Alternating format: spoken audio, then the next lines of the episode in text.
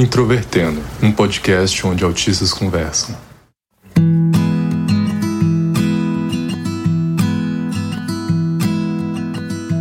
Um olá para você que ouve o podcast Introvertendo, que é um dos podcasts mais acessíveis da podosfera brasileira e também o principal podcast sobre autismo do Brasil. Meu nome é Thiago Abreu, sou jornalista, um dos apresentadores do Introvertendo e hoje a gente tem um papo sobre um tema muito legal que inclusive coincide com este mês, mês de outubro, que é o mês da comunicação alternativa, não é, Paulo? Olá, pessoal. Eu sou Paulo Alarcon, diagnosticado com autismo em 2018. E existem muitas situações onde não conseguir falar é um grande problema mesmo. Com certeza. E então nós vamos falar sobre comunicação alternativa e aumentativa nesse primeiro bloco e depois a gente vai falar sobre um outro tema que é sobre o problema da comunicação facilitada. Então você se mantém aqui porque hoje o papo é muito interessante. E para falar sobre comunicação alternativa, nós temos aqui uma especialista para falar sobre isso, né? A Leisa Leite. Então eu queria que ela se apresentasse e antes de tudo, muito obrigado por topar participar aqui do Introvertendo. Olá, primeiro boa noite. Obrigado vocês, né, pela oportunidade de falar um pouquinho de um tema tão importante na nossa sociedade e principalmente aí no mundo das, das pessoas que têm o diagnóstico de transtorno do espectro autista. Meu nome é Leisa, né, como você disse, eu sou fonoaudióloga e trabalho bastante com crianças, principalmente, que têm o diagnóstico do, de autismo, do espectro autista. É, eu estou nessa área já faz uns 10 anos, atuando como fonoaudióloga e também na saúde pública né, no município de Taubaté, na Secretaria de Saúde também atuando em centros de deficiência no sistema público. E se você está conhecendo o Introvertendo pela primeira vez, seja bem-vinda, seja bem-vindo. Nosso podcast discute autismo no contexto do cotidiano e também outros temas que porventura venham interessar a nossa comunidade. O Introvertendo é o podcast disponibilizado em áudio, mas também nós temos as nossas transcrições no nosso site, então você pode conferir digitando introvertendo.com.br. Nós também estamos disponíveis no Facebook, Twitter e Instagram. É só você seguir a gente por introvertendo. E se você quiser apoiar o Introvertendo, é só você procurar a gente lá no Padrim ou no PicPay. Então, acesse o nosso site ou as nossas redes sociais para saber mais detalhes. O Introvertendo é um podcast feito por autistas com produção da Superplayer and Company. Deisa, o que é a comunicação alternativa e aumentativa? A comunicação alternativa, na verdade, eu costumo explicar quando me procuram assim, que o tempo todo nós usamos outras formas de comunicação que não a verbal. Então, eu considero que qualquer outra forma de comunicação, seja o olhar, o gesto, expressão facial, tudo isso já é uma outra forma, é uma já é uma comunicação alternativa que não a fala. Porém, é, existem uma forma das pessoas se comunicarem através de figuras, através de desenhos, é, através de sistemas de comunicação. E isso é que se dá o nome de sistema de comunicação alternativa. A gente costuma dizer comunicação alternativa e aumentativa e complementar. Por quê? Você não tem só uma forma de se comunicar e muitas pessoas têm, às vezes, uma expressão verbal e também utilizam de formas alternativas de apoios, né, de figuras, apoios visuais, ou mesmo, como eu disse, é, de gestos e de expressões faciais, por exemplo. Né? Então, ela pode ser considerada também aumentativa. E como que é isso, né? A gente pode desenvolver pranchas para que as crianças se comuniquem. Existem métodos como o PEX, que é um dos métodos que eu já trabalhei, hoje em dia não trabalho mais, que aí você tem uma estrutura, tem etapas, fases para você introduzir esse método numa sessão, por exemplo, de desenvolvimento de, de fonoaudiologia, de, de atendimento de fonoaudiologia. Então, Leisa, muito interessante a sua explicação, porque você até fala, né, no início ali, é que muitos pais e mães têm dúvidas, né, sobre o que seria exatamente comunicação alternativa. E eu imagino que para muitos autistas também, né? Principalmente aqui pensando na audiência do Introvertendo, que é em grande parte de autistas adultos, por autistas adultos que acompanham o Introvertendo são autistas que não precisaram utilizar né, de comunicação alternativa e por isso esse tema nunca adentrou na vida deles, nem na minha, por exemplo. Então é algo que eu tive que aprender um pouco tardiamente. Então a gente até não sabe as expressões exatas né, que se referem aquilo que a gente chama de comunicação alternativa, por exemplo. Você falou sobre os sistemas de comunicação alternativa. Muitas vezes a gente pode pensar como tipos, né? Ou, ou algo do tipo. E aí você citou o PEX, que talvez seja o mais popular nesse sentido, né? O mais conhecido, mais utilizado. Quais são outros tipos né, de, de sistemas de comunicação alternativa além do PEX? Então, vou aproveitar e falar um pouquinho sobre o PEX. Eu, eu fiz né, a capacitação para trabalhar com o PEX, foi desenvolvido nos Estados Unidos, e ele é um sistema de trocas de figura. Então, por exemplo, né, assim, quando a criança quer comer um chocolate, então ela pega a figura do chocolate, troca né, ela entrega a figura do chocolate e recebe o chocolate. Claro que isso é de uma forma bem simples, eu estou explicando, mas existe toda uma etapa de desenvolvimento desse método, de de uma pasta, né? tem, tem vários recursos aí que você usa para desenvolvê-lo. Mas inicialmente, é, de uma forma bem mais é, simples para explicar para vocês, ele é um sistema de trocas de figura. Mas hoje em dia, assim, tem o POD, que é um outro método mais atual, também desenvolvido através de uma pasta com várias figuras e daí já não é nesse sistema de troca, já é feito de uma outra forma, tem todas as figuras numa pasta e a criança aponta, é, ela aprende, né, a apontar aquilo que ela quer comunicar com o modelo primeiro de uma outra de um outro interlocutor. O apoio da figura para as crianças do espectro, até vou aproveitar para esclarecer. Assim, às vezes as crianças têm uma fala que não é funcional. Né? Ela fala, por exemplo, crianças que falam inglês, né? É muito comum hoje as crianças do espectro autista falarem várias coisas em inglês e não necessariamente elas estão se comunicando quando elas falam. Então, muitas vezes eu uso, introduzo as figuras nas minhas sessões para que a criança entenda que através da figura, quando ela aponta uma figura, quando ela pega uma figura, ela pode pedir aquilo que ela deseja. E isso é muito diferente daquela criança que, por exemplo, ela também te pega até a mão e leva o que ela quer. De certa forma, ela está se comunicando, mas ela está usando o outro como instrumento para adquirir o que ela deseja. E quando você, a criança começa a entender que quando ela aponta alguma coisa, pode ser um concreto, eu trabalho às vezes também inicialmente no concreto, e, e, ou então com a figura, ela aponta a figura e aí ela consegue, por exemplo, o brinquedo que ela quer na, na minha sala, por exemplo, de terapia. E ela começa a entender que ela pode se comunicar de outras formas, que não seja só o choro ou levando a pessoa até o que ela deseja, o apontar para a figura, ela usar a figura para dizer o que ela quer, abre um leque de, de, de comunicação, que ela entender que ela pode, através de um, um apoio visual, atingir o que ela deseja. Como é que a gente define qual tipo de autismo que vai exigir a comunicação alternativa? Quando é que ela pode ser empregada e quando não há necessidade? As crianças, né, mas falo crianças porque é meu público maior, assim, mas geralmente, né, são as crianças não verbais. Porém, existem muitas crianças que têm uma fala que não é funcional, é, ou então ela tem um pouco de fala o apoio da figura, né, que eu, é, eu uso muito no início dos, dos meus atendimentos, é, eu não espero o momento para usar as figuras. É, quando eu recebo uma criança, por exemplo, no consultório, eu já tenho as figuras expostas na, na, na, minha, na minha sala, porque elas entendem que aquilo é uma forma dela conseguir se comunicar. Então, por exemplo, ela pode pegar a figura de um brinquedo que tem na sala para pedir aquele brinquedo, né? Então, através das figuras, eu trabalho também a intenção dela se comunicar, não só a fala em si. Né? Eu estava dizendo um pouco sobre a fala funcional, é que muitas crianças falam e nem sempre a fala é funcional. Ela fala em inglês, ela fala, ela é, fala ditados, ela fala falas de televisão. Isso não é funcional. A figura, ela ajuda também nesse sentido da criança entender, da criança, adolescente ou adulto, enfim, entender que aquilo pode ajudá-la a adquirir é, um objeto de desejo.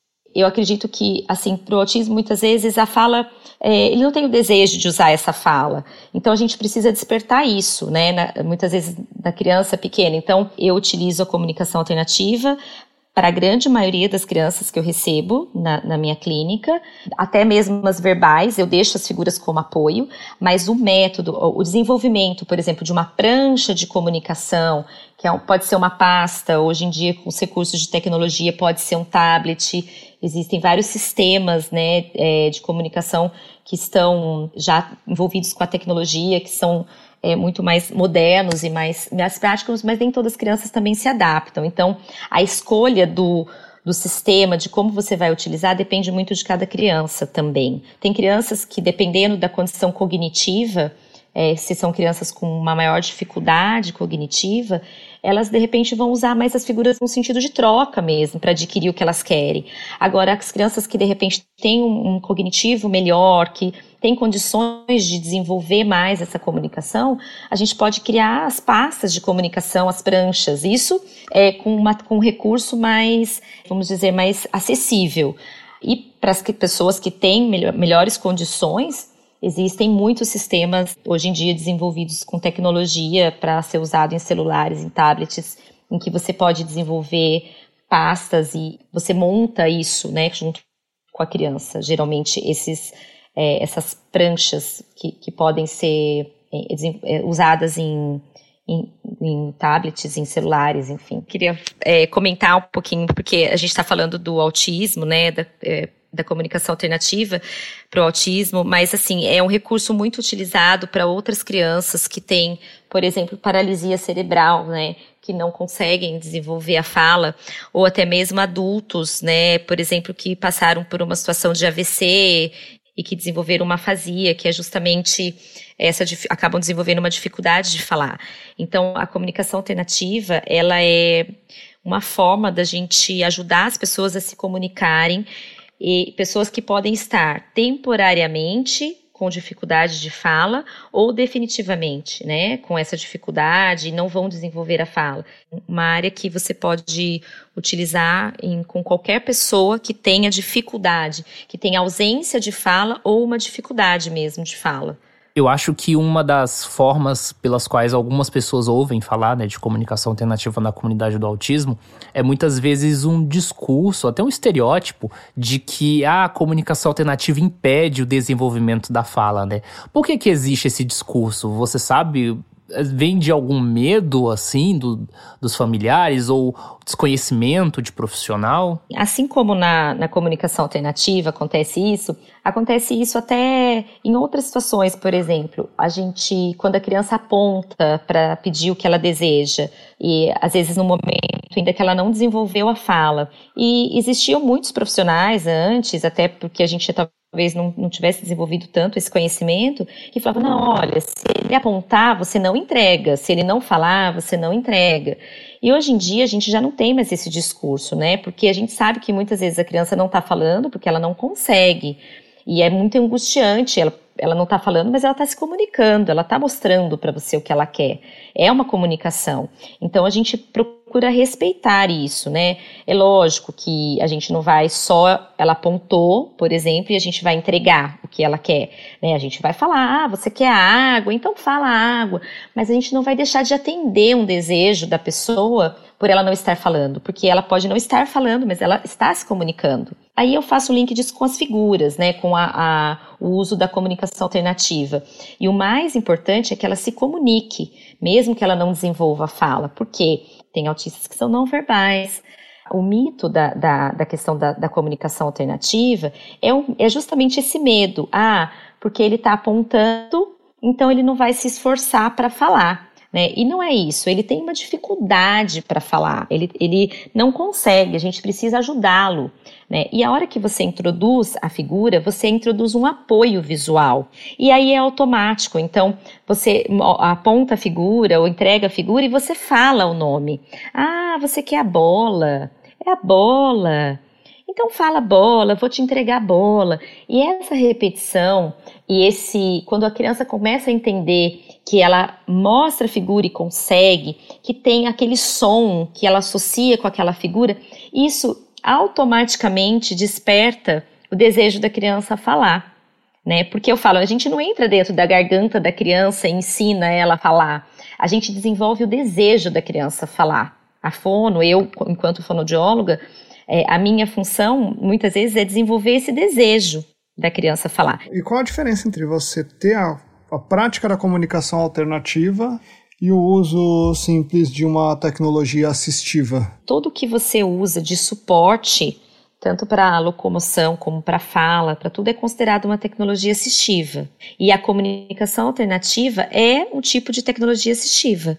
Existem recursos tecnológicos, né, de todas as formas hoje em dia, inclusive gratuitos, que você consegue baixar em, em celular, em, em tablets, para é, ter uma prancha de comunicação ou ter figuras que, inclusive, você aperta e você tem o recurso da fala. Né? Então, assim, é um tipo de tecnologia assistiva. Muito obrigado, Leisa, pela sua explicação, por desmistificar a comunicação alternativa e aumentativa.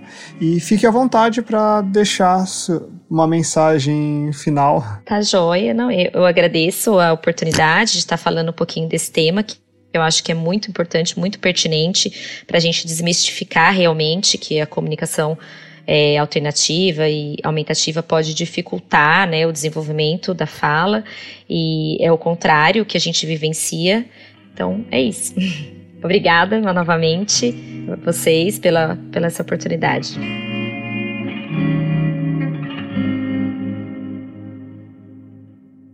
Uma outra questão que está muito associada e, porém, negativamente é a questão da comunicação facilitada. E muita gente confunde isso com a comunicação alternativa e aumentativa. Ela, a princípio, se vendeu como uma abordagem séria, né, desenvolvida ali nos anos 80, em que havia a presença de um facilitador, tá, que é um profissional que deveria servir como uma ponte entre o indivíduo entre o, o paciente, o indivíduo autista e a comunicação. Então, uma forma, por exemplo, de fazer isso era você ter um teclado e de repente facilitador seria direcionado pelo indivíduo com comunicação comprometida a digitar textos e assim conseguir se comunicar. E uma coisa muito importante também a se mencionar sobre a questão da comunicação facilitada é que a ideia por trás da comunicação facilitada seria que os autistas ditos severos, né, eles teriam um cognitivo preservado, mas eles estariam entre aspas aprisionados por uma coordenação motora que não os permite se expressar, né? É, é essa que é a principal hipótese. Então,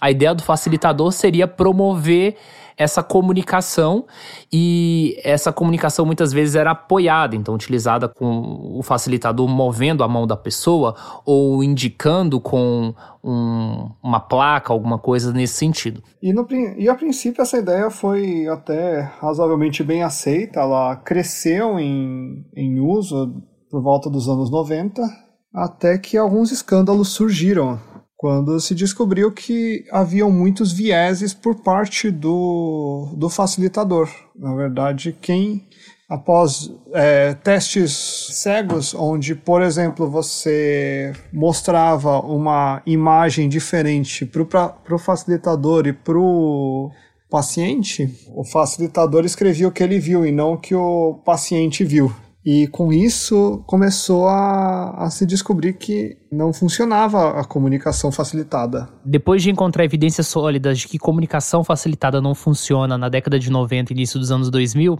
uma grande parte da comunidade científica achou que o tema tinha literalmente morrido, né? Que ninguém mais estaria usando comunicação facilitada, mas aí as coisas começaram a mudar. Isso porque na comunidade do autismo, na história do autismo, isso é muito claro para quem acompanha, de que picaretas sempre ressurgem e uma das melhores formas de fazer algo ressuscitar e, e, ter vitalidade é mudar o nome e manter a sua estratégia. Então foi isso que aconteceu com a comunicação facilitada. A comunicação facilitada continuou ganhando espaço na imprensa, saindo notícias impressionantes de autistas que começaram a se comunicar digitando, enquanto outras técnicas derivadas da comunicação facilitada acabaram se popularizando. Uma delas é o Soma RPM, que não tem grandes diferenças em relação à comunicação facilitada original e que inclusive foi criada por uma mãe de autista e foi a maior polêmica na época. E um outro caso mais recente é um que é chamado Spilling to Communicate, que aí o facilitador não necessariamente interfere no texto né, da pessoa, mas envolve um auxílio oral, que do ponto de vista prático, se as pessoas acompanharem os vídeos, vão ver que na prática é a mesma coisa da comunicação facilitada. A diferença é que a RPM e Spilling to Communicate têm sido vendidos nas páginas da internet, se você digitar, como formas de comunicação alternativa. Então é por isso que a gente está falando até desse tema aqui no episódio de comunicação alternativa, porque estão usando da credibilidade da comunicação alternativa para vender essas coisas que não funcionam para pais, familiares e até profissionais que não entendem muito bem o que estão estudando. A ponto e a gente tem ao longo dos anos vários livros, seja de conteúdos reflexivos sobre o autismo, desde livros de poesia e tudo mais, creditados a autistas ditos severos, e isso provocar um debate muito grande na comunidade do autismo. Existem vários exemplos, mas eu acho que o exemplo mais claro é o Naoki Higashida, que tem o, o, o livro muito popular, O Que Me Faz Pular, que inclusive foi traduzido para o português. Naoki Higashida ele usa de um sistema ali que é muito parecido com a comunicação facilitada e alguns autores cravam que é comunicação facilitada, a família nega. E o que me faz pular especificamente esse livro, ele já sofreu várias alterações quando ele foi traduzido para o inglês. A nossa tradução aqui brasileira é uma tradução a partir do inglês. E o livro, toda a narrativa do livro é muito sustentada é, por um olhar dos pais. Eu ainda vou fazer um vídeo lá no canal do Introvertendo sobre o que me faz pular. Vocês aguardem que eu vou destrinchar um pouco mais sobre essa polêmica. E sobre o que me faz pular, vale mencionar que saiu um filme que é inspirado pelo livro e esse filme explicitamente faz defesa da comunicação facilitada. Então, apesar da polêmica sobre o livro, né, que alguns vão dizer que o Naoki Higashida não usa comunicação facilitada, o que é praticamente estabelecido que usa sim, mas o filme que é baseado no livro já fala explicitamente sobre comunicação facilitada. Então, não tem para onde correr, entendeu, gente? E não é só o Naoki Higashida, na verdade, ele é só um exemplo mais recente de vários outros autores autistas, né, que nunca escreveram o que escreveram né? O, o facilitador se expressa por eles e tem suas narrativas bem dissolvidas na comunidade do autismo. Então, a gente tem, por exemplo, o Ido Queda, que usa de RPM e outro caso muito importante a se mencionar é a M Sequência. Né? A M Sequência é acreditada como uma grande ativista, como uma pessoa que pensa sobre autismo, tem blog, tem um monte de coisas, e a comunicação facilitada também, ou seja, ela não se expressa exatamente. A história inclusive acreditada ela é bizarra, bizarra. Só tenho essa palavra para definir. Vocês leem por conta própria, tem os links para vocês identificarem.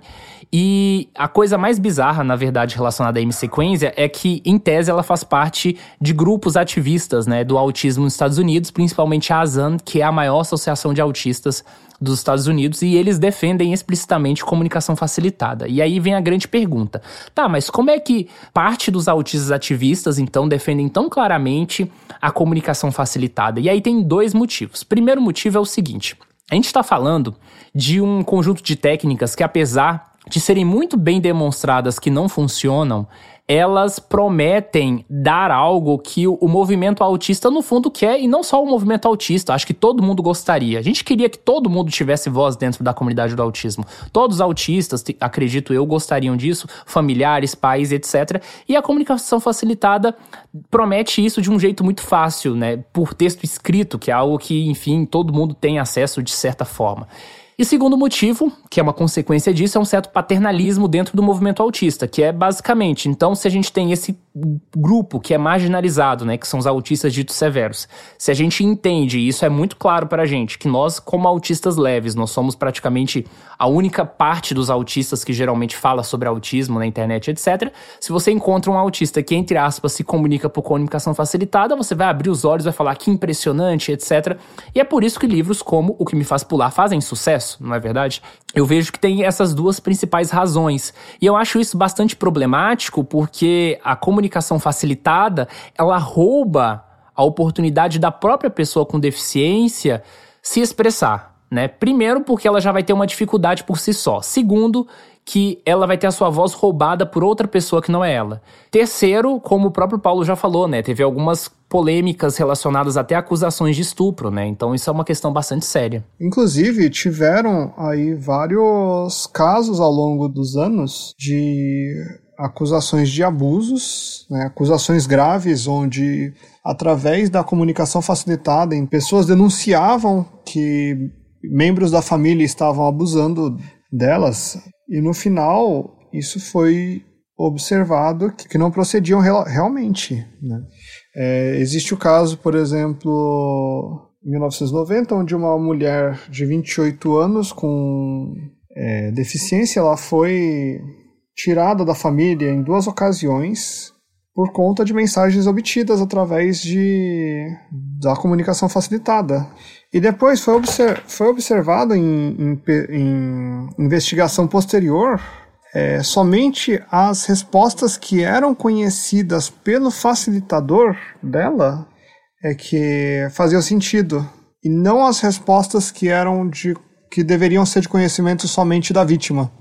Mas houveram outros casos que, inclusive, levaram até a suicídio.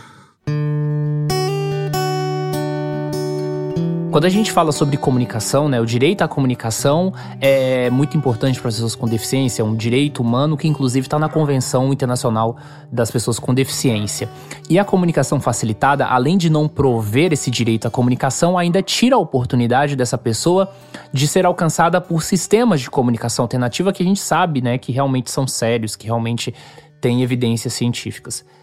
Mas infelizmente isso ainda não é uma discussão levada muito a sério dentro da comunidade do autismo em alguns circuitos, né? Principalmente dentro de parte do ativismo autista. Então, é, a gente traz essa discussão aqui sobre a comunicação alternativa do primeiro bloco e agora sobre comunicação facilitada para reforçar se você defende comunicação facilitada, se você vê alguém defendendo comunicação facilitada na internet e se diz ativista pelos direitos humanos, tem alguma coisa errada aí, alguma coisa não tá batendo, né? Então é muito importante ter isso em perspectiva e também ter muita atenção quando se vê, né, publicações da internet falando assim: ah, porque esses autistas são não verbais, autistas não oralizados e eles falam sobre o autismo, não sei o que. Pesquisar sobre quem são essas pessoas, qual é o sistema que essa pessoa utiliza, é comunicação alternativa mesmo, né? Porque se você vê aí publicações na internet falando de M-sequência e do que dá, é comunicação facilitada. E comunicação facilitada é charlatanismo, picaretagem. Não tem outras palavras, não tem minhas palavras. Isso é uma coisa muito séria. Infelizmente, dentro da comunidade do autismo, a gente não não discute muito isso. Até as pessoas que sabem mais ou menos o que, o que é comunicação facilitada não costumam falar, e tem alguns, né, que ainda passam pano. Então a gente traz esse episódio para discutir isso, e você não precisa necessariamente só se basear aqui naquilo que a gente está conversando, né, só acreditar na gente. Leia os textos, né, pesquise sobre o tema. Nós temos um artigo muito bom que discute sobre comunicação facilitada, o movimento da neurodiversidade e os direitos humanos. A gente até falou sobre ele rapidão no episódio 172, está na nossa recomendação e outros artigos aí que você pode ler, não é, Paulo? Sim, a gente volta na semana que vem com mais um episódio do Introvertendo.